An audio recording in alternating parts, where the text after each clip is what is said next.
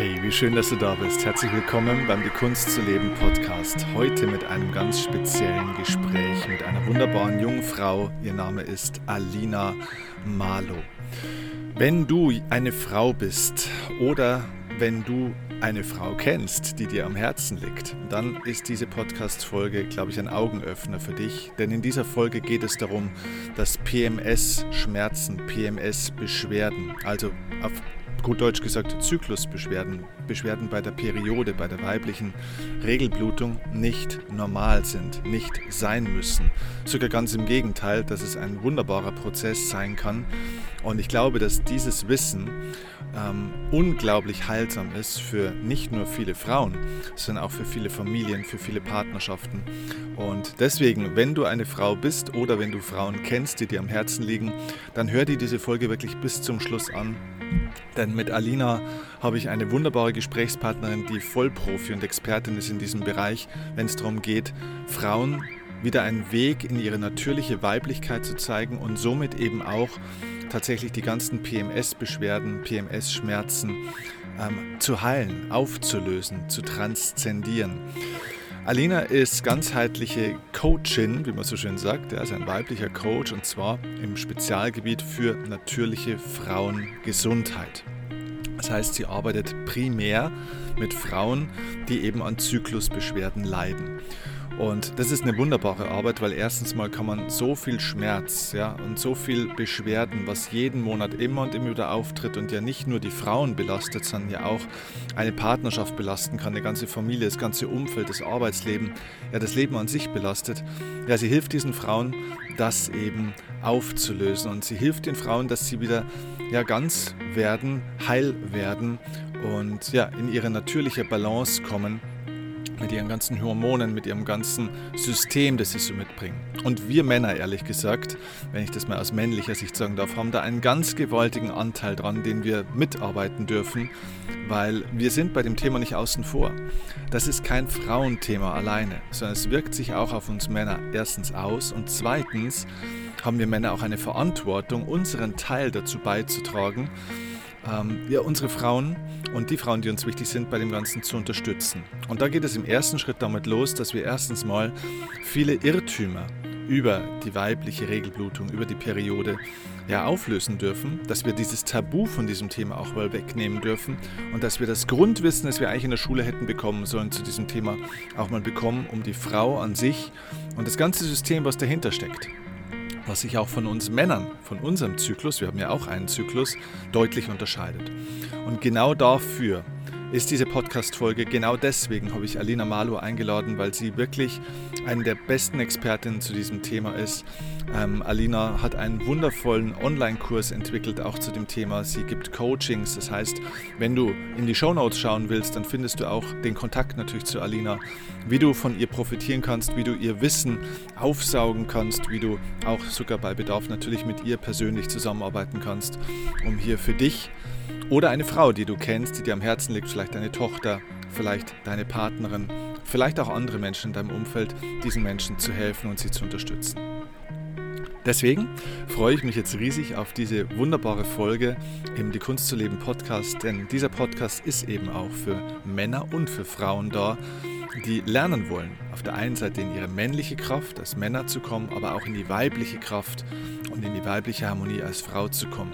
Und deswegen freue ich mich jetzt auf mein heutiges Gegenüber und ähm, sage ganz viel Spaß an der Stelle bei meinem Gespräch, das ich heute aufgenommen habe mit der wunderbaren Alina Malo. Los geht's!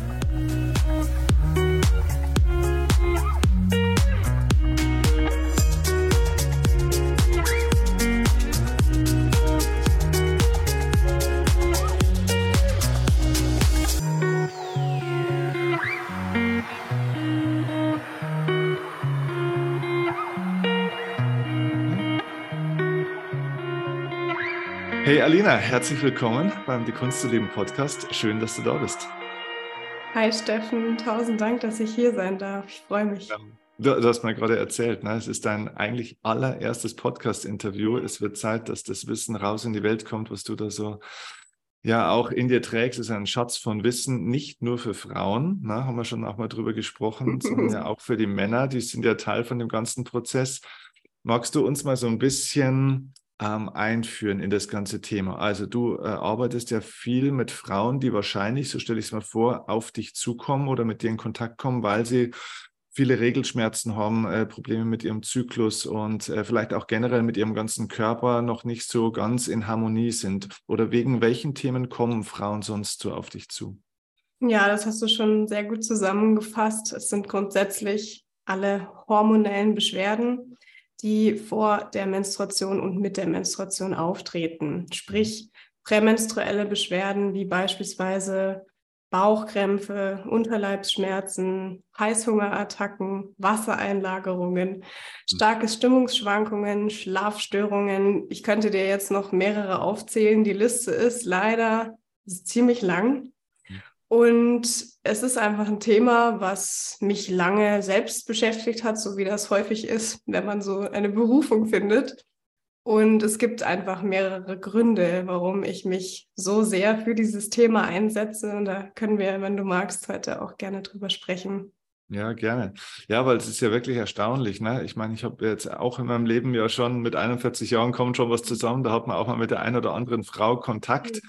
Und spricht auch mal ein bisschen intensiver und mhm. ist dann auch mal in solchen Themenbereichen schon drin. Und mhm. tatsächlich ist es so, dass ich ganz wenige kenne, also deutlich weniger als die Hälfte auf alle Fälle, die sagen, sie haben da gar keine Probleme damit. Also mhm. es, es wirkt so fast so ein bisschen so nach dem Motto, na gut, ist ja eigentlich normal, dass es dann einfach mal wehtut ein paar Tage, dass man ein paar Tage irgendwie mal nicht so gut drauf ist und da Schmerzen mhm. hat oder schlecht gelaunt ist oder halt einfach körperliche äh, und seelische äh, Probleme hat.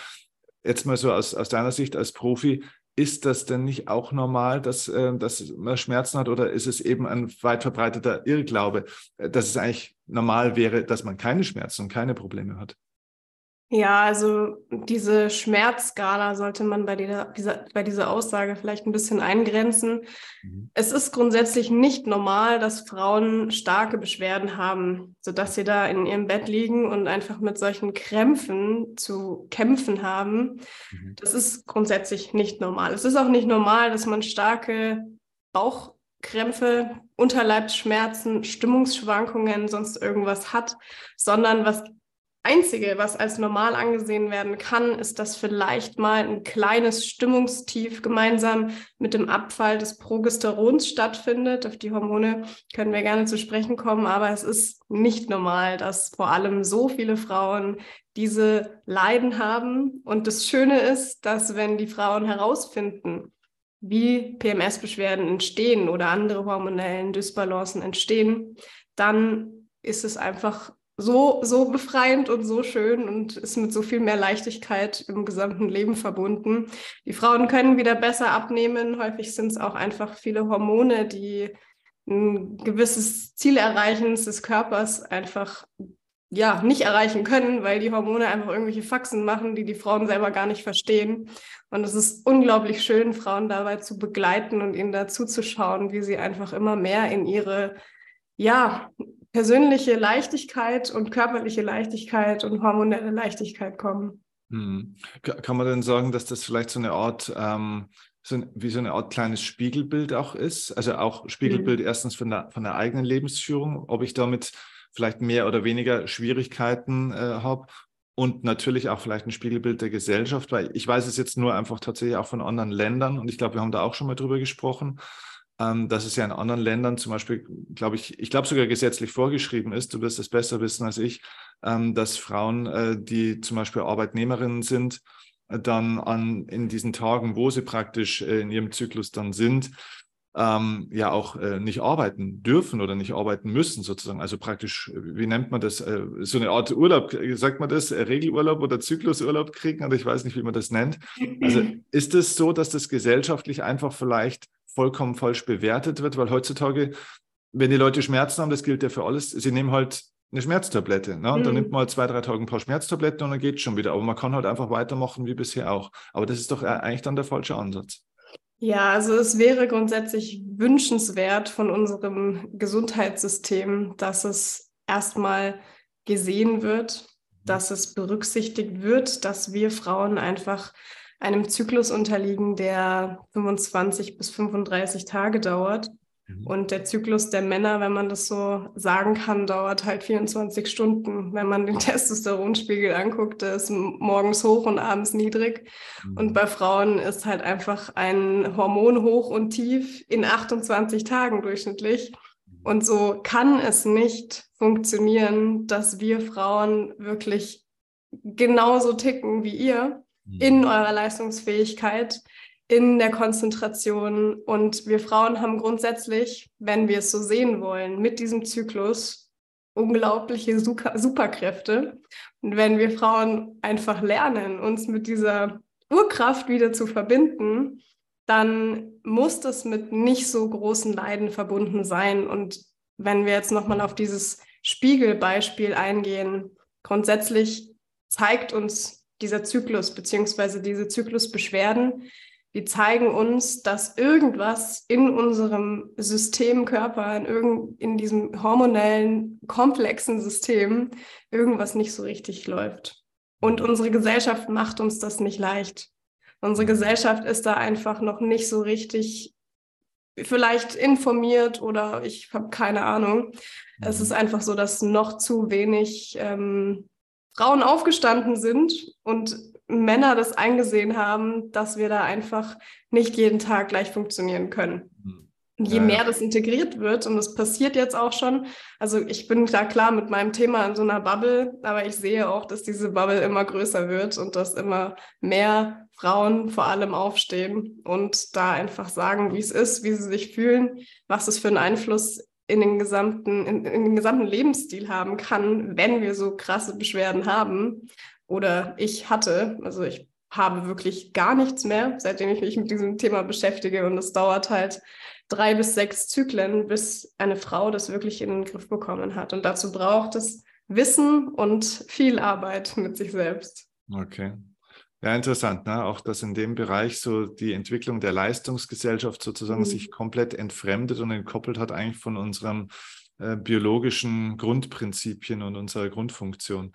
Äh, lass uns da mal vielleicht ein bisschen eintauchen, auch mal so mhm. anhand von ein paar konkreten Beispielen, weil du sagst ja, ähm, dass die Gesellschaft ähm, ja, was heißt, vielleicht, was heißt die Gesellschaft? Ich glaube, es ist ein Bildungsproblem eigentlich auch, ne? dass man einfach ja auch tatsächlich als Frau, aber natürlich auch als Mann, auch Männer sollten das ja lernen, wie Frauen funktionieren, weil ich meine, das ist ja auch wichtig.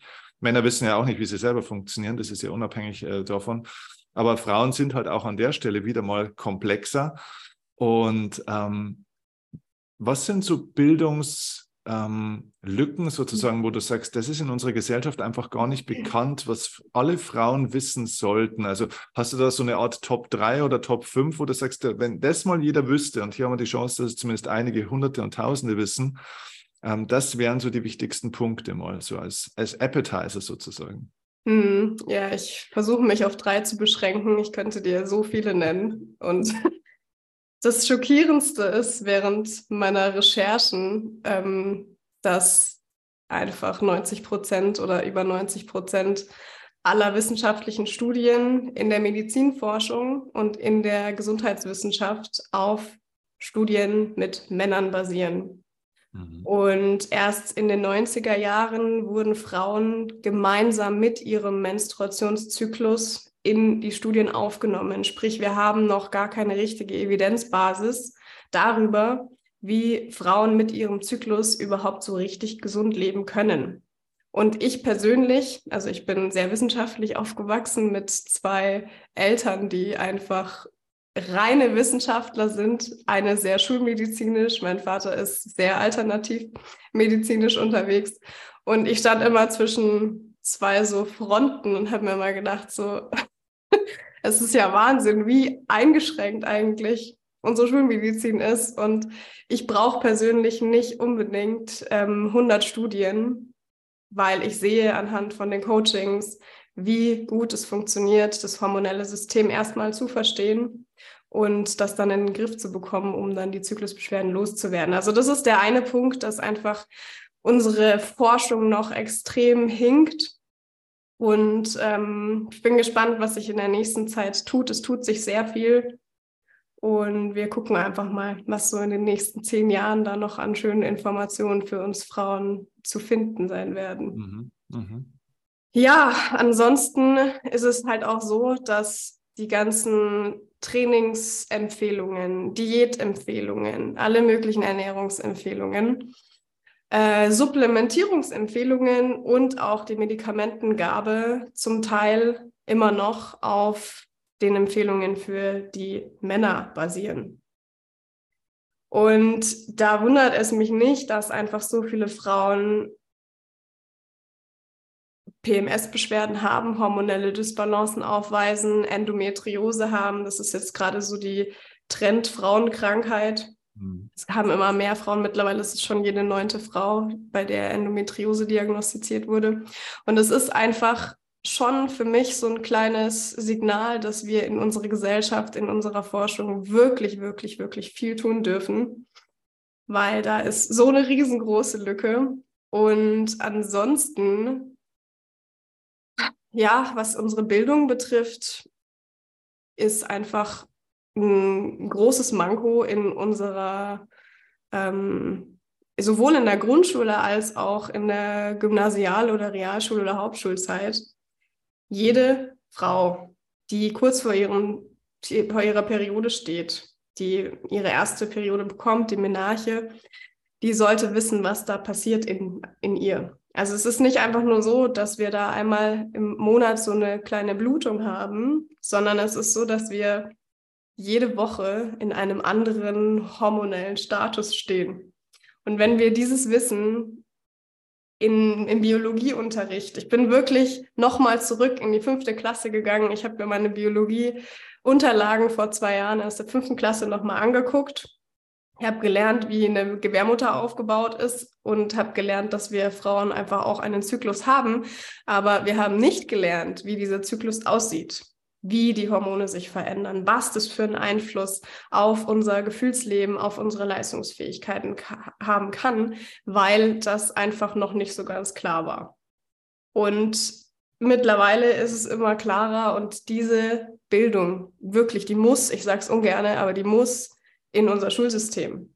Und die muss eigentlich auch schon in Kinderbücher, ich bin gerade dabei, ein Kinderbuch zu schreiben für Fünfjährige, denen das einfach erklärt werden darf, was da in unserem Körper für ein schöner Prozess stattfindet. Und jede, also meine Mission und mein Ziel ist, dass jedes Mädchen, die 12, 13 Jahre ist, die dann ihre erste Periode bekommt, dass die sich freut, dass sie es gar nicht erwarten kann, eine Frau zu werden und dass sie auch versteht, warum ist dieser Zyklus eigentlich da? Hm. Und wie gehe ich als kleines Mädchen damit um? Hm. Und letztens hatte ich ein Gespräch mit einer Neunjährigen, der ich das mal so ganz vorsichtig versucht habe zu erklären. Und die war erstmal völlig schockiert, so was, oh mein Gott, wir bluten und Blut ist ja einfach so richtig negativ behaftet und äh, Gott, oh Gott, aber ja, ich habe das bei der Mama schon gesehen, manchmal auf dem Klo, ich habe gedacht, dass sie krank ist. Mhm. Und wenn, wenn kleine Mädchen schon mit dieser Einstellung ihre Periode bekommen, dass sie Angst davor haben, dass es auch noch peinlich ist, ist mhm. vielleicht noch ein vierter Punkt, dass es in unserer Gesellschaft einfach immer noch super peinlich ist da regelmäßig zu bluten ne? und man da einfach gar nicht offen drüber sprechen möchte, ehrlich gesagt, ist das auch ein großer Spiegel. Und der Körper signalisiert uns da, hey, open your eyes, open your heart und verbinde dich einfach mal mit dieser Urkraft und verstehe, was Schönes in diesem Körper abgeht. Hm. Du hast ja, also ich habe natürlich schon indirekt so ein bisschen ein Vorwissen jetzt, weil du ja mit Patricia auch schon das ein oder andere Gespräch mittlerweile hattest und ich sozusagen immer mit profitiere, weil ich natürlich dann ganz viel mit erfahre, so hintenrum. Und ähm, ja auch Teil dieses Prozesses des Lernens und der Entwicklung ja da auch dann bin. Und habe dort zum Beispiel auch nochmal ähm, mir bewusst machen dürfen, dass es ja ähm, vielleicht auch damit zu tun hat, also die, der Unterschied von den Regelschmerzen, dass es eben auch damit zu tun hat, dass man oft selber auch im Widerstand ist damit. Ne? Also dass die Frau, also dass es ja nicht nur so ist, dass es in der Gesellschaft so als wie du das gerade beschrieben hast, ne? also so als was Negatives ja auch irgendwie oder als was Peinliches irgendwie nicht deklariert wurde, aber es hat sich so entwickelt irgendwie. Ne? Es wird so angesehen irgendwo, so wie so ein Tabuthema. Da spricht man nicht drüber, das zeigt man nicht äh, und so weiter. Ne? Das ist was was Schmutziges, was, was äh, ne, da will man nichts damit zu tun haben, so ungefähr. Es gibt es halt, da muss man halt aushalten, so. Also so ist meine Wahrnehmung zumindest drauf gewesen. Mhm. Und äh, oftmals geht es aber den Frauen, glaube ich, natürlich auch logischerweise selber so. Dass es eigentlich, glaube ich, so ein notwendiges Übel ist. Ja? Wir sind halt Frauen, wir haben das halt. Ne? Das müssen wir halt durch. Ne? Das ist halt einfach so ein notwendiges Übel, wenn man Kinder kriegen will und so. Und wenn man eine Frau ist, dann hat man das halt. Ne? Mhm. Aber es ist irgendwie so, ich habe so immer den Eindruck, dass es so ein, ein ganz großes Selbstwert- und Selbstliebe-Thema auch ist, das da dahinter steht. Wie, wie, ist denn da deine Erfahrung dazu? Ja, es ist ein riesengroßer Punkt. Also ich meine, es ist ja ein allgemeines Thema, Selbstwertthema, das Selbstliebe-Thema und das geht einher mit der Zyklusthematik. Mhm. Und ja, also aufgrund von dieser Tabuisierung, die so, so viele Jahre einfach in unserer Gesellschaft vorhanden war, ähm, braucht es noch ein bisschen Zeit, bis Frauen da einfach alle offen für werden. Und wenn es einfach leider so war, dass unser Menstruationsblut lange Zeit als giftig angesehen wurde. Also es hieß früher, dass Männer nicht in Kontakt mit menstruierenden Frauen gehen dürfen, weil sie vielleicht dann krank werden. Das war früher so ein Irrglaube. Also früher hat man noch nicht verstanden, warum Frauen bluten. Die wurden teilweise aus der Stadt geschickt und sollten wieder zurückkommen, wenn sie wieder rein sind. Und es ist teilweise immer noch so in, ja, so in, in den muslimischen Bereichen beispielsweise ist es so, dass einfach Frauen nicht in Kontakt kommen dürfen mit ihrem Partner. Mhm. Ähm, und halt einfach dann, wenn es wieder geht, wenn sie wieder rein sind, wenn sie dann auch wieder fruchtbar werden, ähm, erst wieder wieder in den Kontakt gehen dürfen. Das ist einfach, es ist einfach so schrecklich und ich wirklich tue mein Bestes, da den Frauen das zu erklären, dass es kein Tabuthema sein darf, dass sie sich dafür öffnen dürfen und dass sie sich mit ihrem Körper beschäftigen dürfen und auch Frieden schließen dürfen mit dieser Tabuisierung. Und diese Tabuisierung, klar, die, wir nehmen die auf, wir nehmen die wahr, wir denken, das ist schlecht für uns, und je mehr wir uns einfach, wie schon gesagt, mit dieser Kraft wieder verbinden, desto mehr wird unser Selbstwert steigen, desto mehr verstehen wir, was da tolles, was, was für eine liebevolle, hormonelle Geschichte sich da in jedem Zyklus einfach abspielt. Und das ist einfach auch so eine Erfahrung aus den Coachings, dass die Frauen dadurch, dass sie sich mehr kennenlernen, dadurch, dass sie verstehen, dass es eigentlich ein ursprünglicher Prozess ist, warum wir alle hier auf dieser Welt sind. Also wir haben dem Zyklus unser Leben zu verdanken. Hm. Und je mehr wir das verstehen, dass ein, ein, ein Mensch, egal ob Mann oder Frau, dass einfach wir daraus resultieren, dass wir unsere vier, fünf fruchtbaren Tage haben und nur in dieser fruchtbaren Zeit auf diese Welt gekommen sind. Hm. Und jede Frau, die sich damit beschäftigt und den Körper immer mehr zu lieben lernt und auch den Zyklus immer mehr zu lieben lernt, die profitiert sowohl in ihrer Psyche darunter davon, als auch ähm, ja, in ihrem körperlichen Erscheinungsbild. Hm. Jetzt hast du ja schon gesagt, ne, also du arbeitest ja mit, mit vielen Frauen auch individuell. Jetzt mhm. mittlerweile wird die Nachfrage so groß, dass du ja mittlerweile auch äh, ganz viele andere Formate hast dazu, wo du dieses Wissen erstmal auch weitergibst und den, äh, den Frauen dann ja auch, ich sage das jetzt mal in meinen Worten, ne, männliche Sprache fast wie eine Art Checkliste mehr oder weniger an die Hand gibst, erstmal im ersten Schritt, um zu sehen, hey, wo können denn meine Probleme tatsächlich auch überall herkommen? Ne? Mhm. Ähm, Jetzt haben wir ein Thema, also ein Störfaktor ja einen ganz grundlegenden sozusagen eigentlich schon mal angesprochen. Also dieses Grundverständnis dessen, was passiert hier eigentlich. Mhm. Aber kannst du uns mal noch ein bisschen weiter mitnehmen? So was sind denn noch so, so Störfaktoren, ähm, wir kommen ja vom Thema Regelschmerzen jetzt ursprünglich mal, die mhm. dazu führen, dass viele Frauen eben tatsächlich sehr große körperliche Probleme und Schmerzen auch bekommen können mit, weil es mhm. ist ja sehr unterschiedlich, ne? Also es ist ja tatsächlich so, dass nicht jede Frau gleich starke Schmerzen und Probleme auch so hat. Mhm. Was sind denn Faktoren, die dazu führen, dass es, dass man viele Probleme hat? Ja, also was ich immer ganz gerne mache, ist da in einer Metapher zu sprechen. Und zwar kann man sich vorstellen, dass diese PMS-Beschwerden letztendlich ein Endergebnis von unserem Lebensstil sind.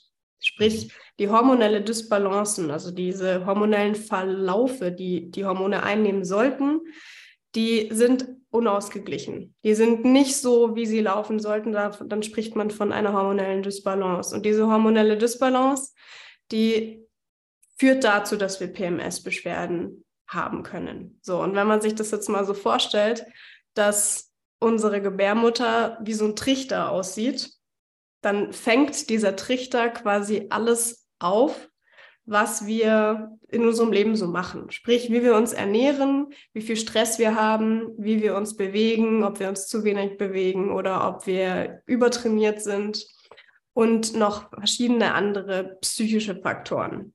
Und wenn man sich das jetzt mal so vorstellt, dass die, diese Gebärmutter quasi so aussieht wie so ein Trichter und all diese Störfaktoren, wie beispielsweise ein unglaublich ungesunder Ernährungsstil oder ein, Übertraining, eine Übersäuerung des Körpers oder durchgehend Stress mit dem Partner oder irgendein Lebensereignis, was traumatisch ist, dann fängt dieser Trichter das alles auf und so ein Trichter hat so an sich, dass da unten so ein kleines Röhrchen rausgeht und dann muss quasi, müssen diese ganzen Batzen da oben aus diesem kleinen Röhrchen wieder raus.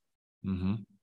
Und das ist jetzt vielleicht ein bisschen ja, für die eine oder andere Frau vielleicht ein bisschen unverständlich. Ähm, aber es ist tatsächlich so, dass all diese Lebensstilfaktoren dazu beitragen, wie schwer unsere PMS-Beschwerden aussehen.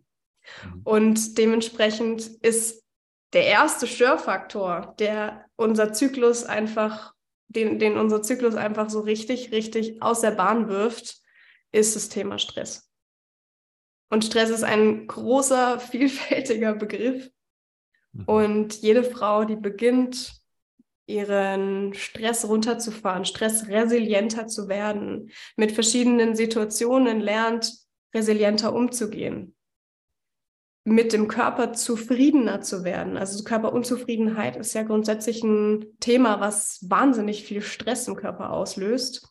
Mhm. Und jede Frau, die damit beginnt, irgendwelche ruhenvolle, ruhevollen Momente in ihren Alltag zu integrieren. Sei es eine Meditation, sei es eine halbe Stunde Badewanne, sei es ein Besuch bei der Massage, was auch immer, die wird davon profitieren, dass diese Zyklusbeschwerden weniger werden. Zusätzlich natürlich noch mit anderen Maßnahmen, die wir da ergreifen dürfen. Wow, dann kann man also sagen, dass ähm, sozusagen die die, die Schmerzen, die die Frauen haben, eigentlich eine, also nicht die, der Zyklus an sich ist eine Krankheit, sondern ganz im Gegenteil, es ist eigentlich das, das Wunder des Lebens, aber die Schmerzen sind eine Lifestyle-Krankheit, wenn man so will, mhm. oder? Ja, doch. Es ist ähnlich wie mit Herz-Kreislauf-Störungen oder so. Es ist einfach ein Resultat von unserem Lebensstil, wenn wir uns schlecht ernähren, wenn wir uns nicht genügend bewegen, wenn wir was auch immer nicht so gut machen, was unser Körper eigentlich braucht, dann ist das Risiko höher, an einer bestimmten Krankheit zu erkranken. Dann ist das Risiko höher, PMS-Beschwerden zu entwickeln. Mhm.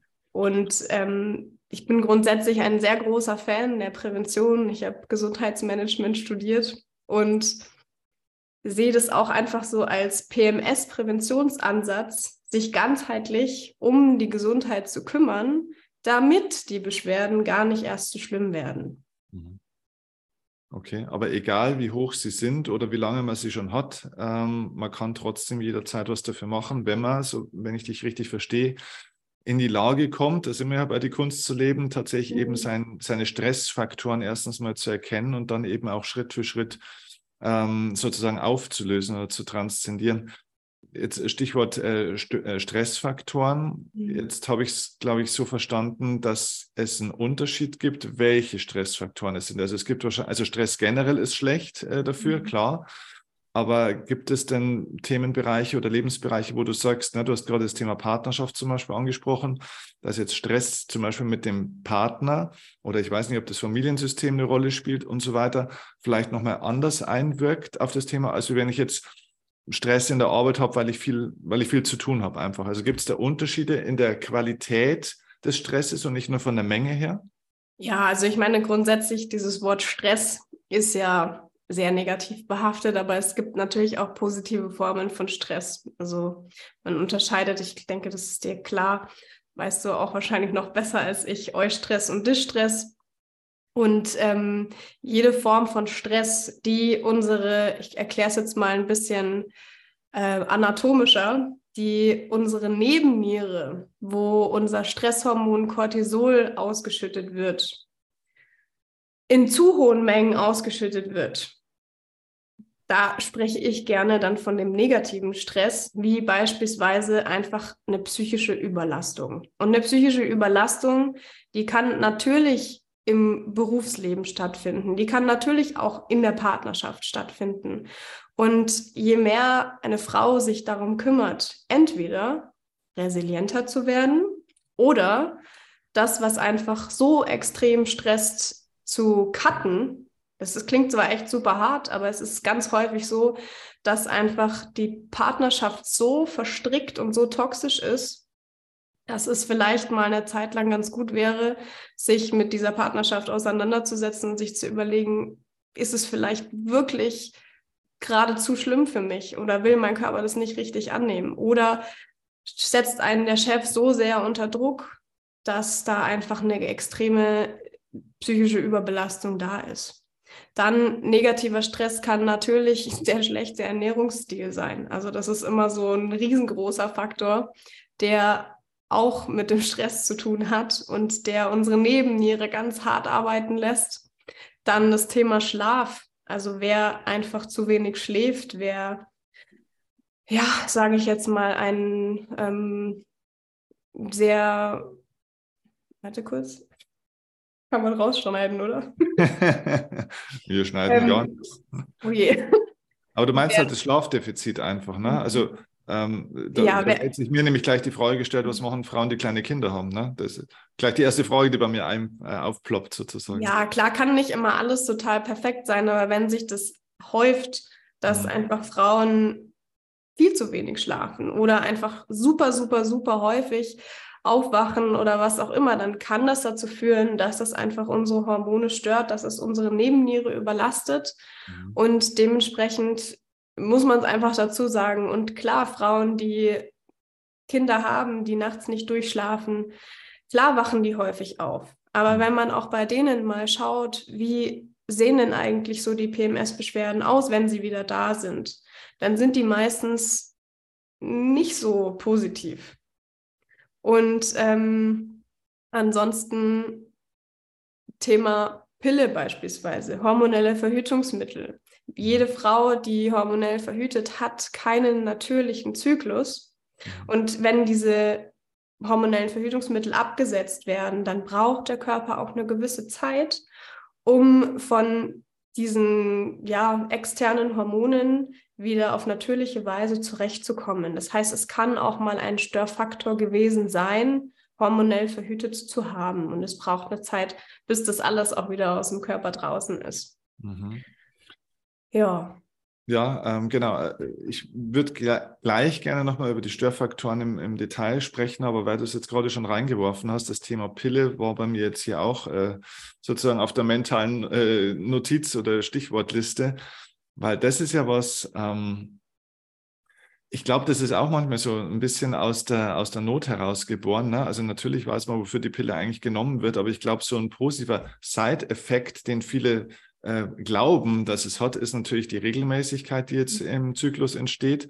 Und zweitens, dass man halt tatsächlich auch weniger, also ich glaube, in vielen Fällen haben die Frauen dann deutlich weniger Schmerzen. Ne? Ja, also jedenfalls voll. war das, was ich äh, immer gehört habe. Aber, und jetzt bist du natürlich der Profi, kannst du mal vielleicht hier mal kurz darlegen, was eine Frau sich eigentlich antut, wenn sie die Pille nimmt. Weil es mhm. ist ja schon eigentlich ein großes Problem, das da, glaube ich, entsteht, oder? Das ist ja nicht nur, ich stecke mal ein bisschen Chemie rein, oder? Aber es, ist ja, es steckt ja schon deutlich mehr dahinter. Ja, also es ist grundsätzlich so, dass die Pille einfach als kleines Pflaster angesehen werden kann. Wenn da einfach eine Wunde blutet, sprich wir haben extreme Bauchschmerzen, Unterleibskrämpfe, was auch immer, dann sorgt einfach dieses Hormonpräparat dafür, dass die Hormone wieder ausbalanciert werden. Und das ist natürlich schön. Ich habe die Pille auch genommen. Mein Körper hat sie Gott sei Dank nicht vertragen. Aber sehr, sehr, sehr viele Frauen, die denken sich, Mai ist doch alles super. Mit der Pille geht es mir ganz toll.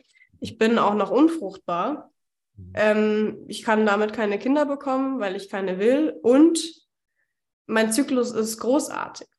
Die mhm. Blutung ist vielleicht auch nicht so stark. Ähm, grundsätzlich ist es so, dass die Blutung mit der Pille keine natürliche Blutung ist, sondern eine Abbruchblutung oder Pseudoblutung, die nur durch das Absetzen der Pille ausgelöst wird.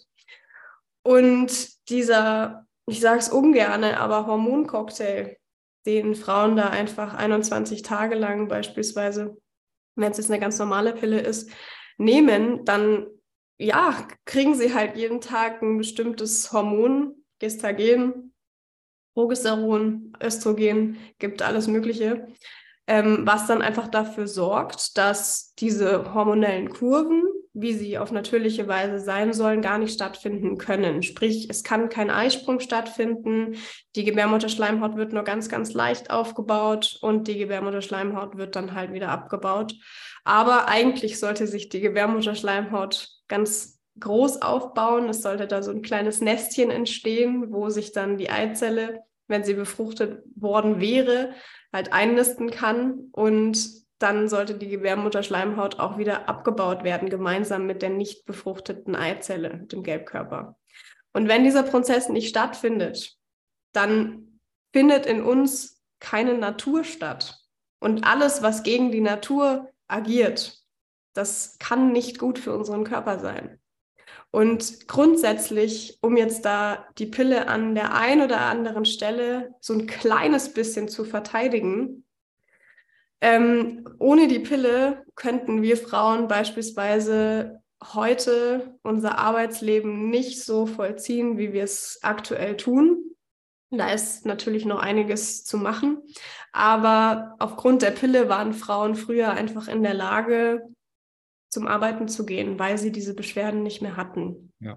Und es ist einfach ein Medikament gewesen. Also es ist grundsätzlich ein Medikament, das darf man auch verstehen. Es ist nicht einfach nur eine Pille mit Hormonen, sondern es ist einfach was, was diese Beschwerden einfach kurzzeitig in dem Zeitraum, wo sie eben konsumiert wird, einfach weniger werden und so ein bisschen pflastert. Und das finde ich einfach, wenn man das mal so verstanden hat und auch ja, vielleicht Frauenärztinnen und Frauenärzte da in ihrer Kommunikation ein bisschen ehrlicher werden, dass es einfach auch Möglichkeiten gibt, auf natürliche Weise PMS-Beschwerden zu lindern, dann wäre wirklich sehr vielen Menschen geholfen hier auf der, dieser Welt.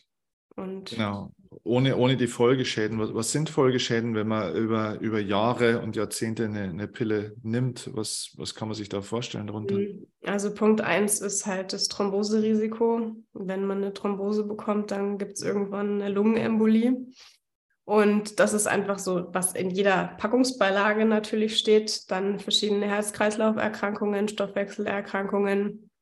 Ähm, eine Frau muss einfach nur mal auf die Packungsbeilage drauf gucken und viele machen das natürlich sehr ungerne. Aber dann braucht der Zyklus bei manchen Frauen ziemlich lange, bis der sich wieder eingestellt hat. Bei manchen Frauen geht es auch super schnell. Ich meine, wir sind grundsätzlich alle ein Individuum. Wir haben alle einen eigenen Körper, einen eigenen äh, Fingerabdruck. Und es ist sehr unterschiedlich, wie Frauen beim Absetzen reagieren. Und was schön ist, wenn man die Pille absetzen möchte, dass man den Körper auch mit unterstützen kann. Mhm. Weil die Leber musste über diese Zeit hinweg, wo die Pille konsumiert wurde, musste ganz hart arbeiten, weil die Leber dazu da ist, das, was unser Körper eben nicht mehr braucht, an irgendwelchen Zusatzstoffen an Medikamenten, der muss das wieder entgiften. Also die mhm. Leber arbeitet einfach eine Zeit lang ziemlich hart und das ist auch der Grund, warum viele Frauen danach erstmal so ein bisschen Entgiftungsstörungen haben, dass die vielleicht auch zunehmen mit dem Absetzen der Pille. Also das ist eine weitere Gefahr. Davor haben auch viele Frauen Angst, dass da einfach dann ja der, der Körper nicht so ganz will, wie er eigentlich sollte. Ein weiteres Ergebnis ist, dass sich das Hautbild verändert. Das liegt auch an dieser eingeschränkten Entgiftungsfunktion. Und ähm, deswegen braucht es eine Zeit lang, wenn die Pille abgesetzt wurde, dass der Körper sich da einfach drei bis sechs Zyklen Zeit nehmen kann und in dieser Zeit auch wirklich gut unterstützt wird, wo wir schön auf die Ernährung achten, wo wir wirklich ganz, ganz, ganz schön auch mit der Stressreduktion arbeiten und an ein gesundes Maß der Bewegung denken. Mhm, mhm. In einem Gespräch, das wir zwei miteinander mal hatten, da würde ich ganz gern noch kurz ähm, drauf gehen ähm, zum Thema Stör- und Stressfaktoren. Ähm, du hattest damals gleich ähm, auch angesprochen im Gespräch mit mir, also Thema Eltern- bzw. Mutterverhältnis sozusagen. Mhm. Ähm, das ist ja was, was, glaube ich, die Menschen gar nicht auf dem Schirm haben. Also mhm. Also was haben meine PMS-Störungen sozusagen mit meinem Mutterverhältnis zu tun? Mhm. Kannst du uns da mal einen kurzen Einblick zumindest mal ähm, geben dazu, was es da für einen Zusammenhang gibt? Mhm. Ja, ich erkläre das gerne mit unserer weiblichen Energie die von unserer mütterlichen Seite kommt. Und es ist jetzt ein, ein Thema, wo ich wirklich auch ausholen muss. Nur Weil, ähm, wenn einfach das Verhältnis mit der Mama stressig ist. Ne? Also wenn die Mama beispielsweise einen starken Leistungsdruck ausübt, wenn die Mama ähm, das Kind nicht richtig in den Arm nehmen kann, wenn da einfach ja bei der Mutter selbst irgendwelche Themen sind, die die Mutter noch nicht aufgelöst hat für ihr eigenes Leben. Klar projiziert sie dann diese Themen auf das Kind. Ja. Und das ist die, also die Mutter kann grundsätzlich einfach auch eine große Störfaktorin sein, die unseren gesamten Zyklus mit beeinflusst. Und wenn wir als Kind, als Tochter nur die Haltung zu der Mutter verändern, also das ist auch wieder eine Sache der Stressresilienz. Wenn wir an unserer Wurzel arbeiten, die da heißt Mama, dann ähm, tut sich da auch sehr viel im eigenen System. Und ähm, ich meine, um das wirklich auch ganzheitlich aufzulösen, das ist natürlich auch mit ein bisschen Arbeit ähm, verbunden. Nur wenn man einfach sich mit den eigenen Wurzeln wieder verbindet und das ist nicht nur unsere Mutter Natur, sondern das ist auch unsere eigene Mutter und das ist auch unser eigener Vater. Dann werden da auch unsere Wurzeln wieder gewässert, dann werden die versorgt, dann verändert sich die Haltung und dann verändert sich das auch in unserem körperlichen System. Mhm. Und ähm, ich meine, ich komme von einem Papa, der seitdem ich ungefähr denken kann, äh, ja sehr alternativ arbeitet, der Familienaufstellungen macht. Und wenn man da einfach auch mal so ein bisschen in die familiären Strukturen reinguckt, dann gibt es da häufig sehr viel, wo man einfach noch ein bisschen was verändern darf, beziehungsweise an der eigenen Haltung was verändern darf, weil wir natürlich unsere Vergangenheiten nicht einfach verändern können.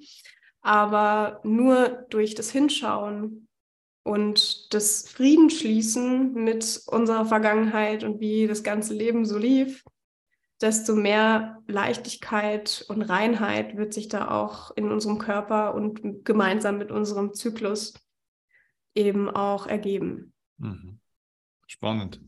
Ja, mhm. jetzt haben wir so ein bisschen mal so einen, einen, Rundflug gemacht über so ein paar Themen. Du bietest noch viel mehr an und wir haben auch schon gesagt, ne, also ich glaube, äh, für die Zukunft sollten wir vielleicht nochmal das ein oder andere weitere Gespräch führen, wo wir dann mal in spezifische äh, Themen reinschauen. Und das ist übrigens hier an der Stelle auch der Aufruf an alle von euch, die das jetzt hier hören oder auch sehen dass ihr äh, entweder der Alina selbst oder natürlich auch gerne mir, auf welchem Weg auch immer, äh, der beste Weg wäre bei mir über Instagram, aber ihr könnt es auch per E-Mail, per Brieftaube, per was weiß ich machen, dass ihr uns mal sagt, welches Thema wäre für euch interessant, wo würdet ihr gerne mal mehr darüber erfahren. dass ich mit Alina die nächsten Wochen und Monate mal intensiver drüber spreche. Also lasst uns da gerne wirklich ein bisschen ein Feedback zukommen, damit wir sozusagen die Folgen und den Inhalt auch ein bisschen so steuern, dass es möglichst vielen von euch hilft. Ähm, Alina, trotzdem zum äh, Abschluss von dem Gespräch schon mal so ein bisschen, hm, Du arbeitest mit vielen Frauen, aber kannst du uns mal sagen, wer jetzt schon sagt, okay, ich will nicht warten bis aufs nächste Podcast-Interview, ich brauche jetzt Hilfe von dieser Frau, ich will mehr wissen, ich möchte mit dir in Kontakt treten. Was hast du für Angebote? Was kann man sich davon erwarten? Und vor allem, wie kommt man mit dir tatsächlich in Kontakt? Ja, aktuell gibt es zwei Angebote. Das eine Angebot gilt ab dem 28. April. Da wird mein großer Online-Kurs rauskommen, mhm. in dem es einfach darum geht, die weibliche Physiologie zu verstehen. Also wie ist unsere Gebärmutter aufgebaut? Was für Prozesse finden da statt? Wie können wir unsere Gebärmutter und diese ganzen hormonellen Prozesse, wie können wir die pflegen und unterstützen mit der Stressreduktion. In diesem Online-Kurs gibt es Meditationen, es gibt ja einfach so ein paar Umsetzungstipps und Hilfen, wie wir stressresilienter werden können. Dann gibt es Ernährungsaufklärung, also jegliche Beseitigung von irgendwelchen Diätempfehlungen, die einfach noch an Männern basiert sind. Die werden damit aufgelöst. Mhm. Und ähm, dann ein Part besteht noch aus Bewegung. Also da gibt es so ein paar Bewegungsinhalte. Es gibt richtig schöne Videos zum Mitmachen, die auch so ein bisschen an unsere Zyklusphasen angepasst sind. Und das ist so dieses Kursangebot. Und dann wäre das andere Angebot ein 1 zu 1 Coaching, wo es ein bisschen tiefer in die Materie geht, wo wir in diesem ganzen Stress-Resilienz-Bereich natürlich schauen, dass es da auch dann wirklich in Richtung Coaching geht und nicht nur in Richtung Beratung. Also es ist ja grundsätzlich so, dass ich sehr viel aufklären muss am Anfang und erstmal den Frauen erstmal dieses ganze Wissen beibringen darf. Und dann versuche ich die natürlich an ihrem Punkt abzuholen, wo sie gerade ist. Was sind die individuellen Herausforderungen mit den Hormonen und mit im, im gesamten Leben? Und das wird dann halt in Form von einem Coaching mit integriert. Genau. Cool. Mega. Also äh, den Link zu deinem Online-Kurs ähm, findet ihr in der Videobeschreibung oder eben in den Show Notes unten. Den Kontakt zu Alinas Webseite auch. Du hast ja diesen, diesen schönen, das Branding Helina. Mhm. Magst du das noch kurz sagen, wie ist das entstanden? Das ist ja total cool. Also die Mischung aus deinem Namen Alina und, und Heal, also Heilung sozusagen, mhm. oder? Ja, also das ist so eine Idee gewesen von einem Dozenten von mir in der Heilpraktikerschule. ähm, weil in der Heilpraktikerschule war es damals so, dass mir einfach wirklich ein Licht nach dem anderen aufgegangen ist und wir da einfach einen Dozenten hatten, der sich mit der ganzheitlichen Frauenheilkunde sehr, sehr gut auskannte. Und ich mir echt dachte, sag mal, warum in Gottes Namen weiß ich das nicht? Ich habe Gesundheitsmanagement studiert, ich habe wirklich viel über die weibliche Physiologie gelernt, dachte ich zumindest. Aber warum hat mir das niemand beigebracht? Das gibt es doch gar nicht. Mhm. Und ähm, dann habe ich mich da halt hinter meine eigenen Recherchen gesetzt, hinter Studien, habe da sehr viel mit meinen Eltern drüber gesprochen und ähm, habe mir echt gedacht, das ist doch, das, das, nicht mal meine Eltern können mich richtig aufklären. Das gibt es ja gar nicht. Mhm. Ähm, und dann hat mein Dozent gesagt, du solltest in diesen Bereich gehen du solltest dich da irgendwie vielleicht auch mehr mit auseinandersetzen. Und ähm, du heißt ja Alina, mach einfach ein H-E-A-L davor und nenn dich einfach Helina. Und ich habe mir ja damals gedacht, das ist schon, schon eine Zeit lang her, so, boah, Heilversprechen, Helina, ich weiß nicht, als, als Heilpraktikerin so, puh, es ist ein schöner Name, ich traue es mich noch nicht ganz und war auch damals noch extrem im Sportbereich tätig und hatte dann erst die Idee, das Ganze 28 Performance zu nennen. Mhm. Also wie performen wir quasi um diese 28 Tage herum? Schön männlich. Ähm, wollte dann eigentlich nur ein, ein ganzes äh, Trainingsprogramm machen und hatte dann auch ehrlich gesagt schon sehr viel fertig, was die Inhalte betrifft. Und habe mir dann irgendwann gedacht, ehrlich gesagt glaube ich mir nicht selber, weil es reicht nicht einfach nur, sich bestimmt zu bewegen oder bestimmtes Training an den Zyklus anzupassen, sondern es gibt da noch ein paar andere Faktoren, die sind ein bisschen ganzheitlicher. Und es hat schon sehr viel mit Heilung zu tun. Das ist ganz klar. Das darf ich mir selbst auch eingestehen und mir das auch zumuten, die Frauen bei ihrer weiblichen Heilung zu begleiten. Ich nehme jetzt einfach Helena. Und dann habe ich ein paar Freunde gefragt und die haben auch gesagt, so, boah, ist schon, schon mutig, aber mir ist mir egal. Ich nehme das einfach und ich finde es immer noch total schön und ich werde es wohl auch beibehalten. Ja, also ich finde es auch super und ja, ich wünsche dir da viel Erfolg. Also für alle, die es jetzt gehört haben bis hierhin und gesehen haben, ihr wisst, äh, was die Hausaufgaben sind sozusagen. Also einmal gerne ähm, Helinas Angebote sozusagen äh, studieren und vor allem mir oder uns ein Feedback geben, was wünscht ihr euch für Themen für die Zukunft, wo soll man noch tiefer einsteigen, weil äh, es wird so viel Wissen, äh, du bist so, so eine Content-Bombe einfach auch, ne? Also du bist ja auch wirklich wissenschaftlich bewandert, belesen, neugierig, also stark auf allen Ebenen, ne? gut, gut in der Einfühlsamkeit, aber eben auch gut im, im, und stark im Kopf. Und das ist auch eine Kombination, die nicht alltäglich ist, sage ich mal so. Und deswegen ist schön, dass du hier das schon mal ein bisschen geteilt hast im ersten Schritt. Vielen, vielen Dank dafür. Danke dir und richtig, richtig gerne. Ich werde mein Bestes geben, Frauen dabei weiterhin zu unterstützen und damit auch wirklich raus in die große, weite Welt zu gehen, weil keine Frau muss sich einfach mit diesen PMS-Beschwerden abgeben und denken, dass sie normal sind. Und jede Frau hat es verdient, einen gesunden Zyklus zu leben und im Einklang mit dem zu leben und einfach im Leben damit auch glücklich zu werden. Richtig schön. Danke dir fürs Gespräch. So gerne.